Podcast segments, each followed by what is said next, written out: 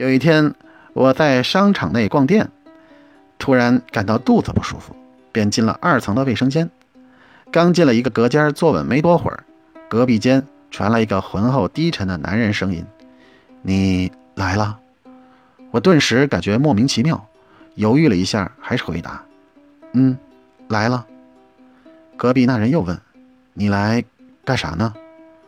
我心想：“你这他妈不是废话吗？”就说。我来上大号啊，来这儿还能干啥呀？隔壁那人再问：“那你啥时候走呢？”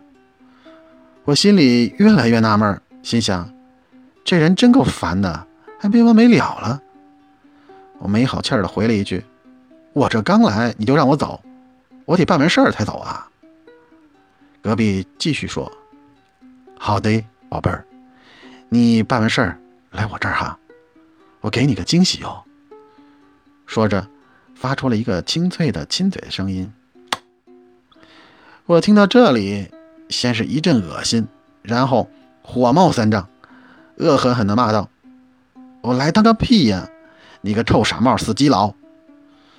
我以为隔壁那个男人会被我的怒火打消停了，但没想到他说：“小美，我先挂了啊，等下我再打给你。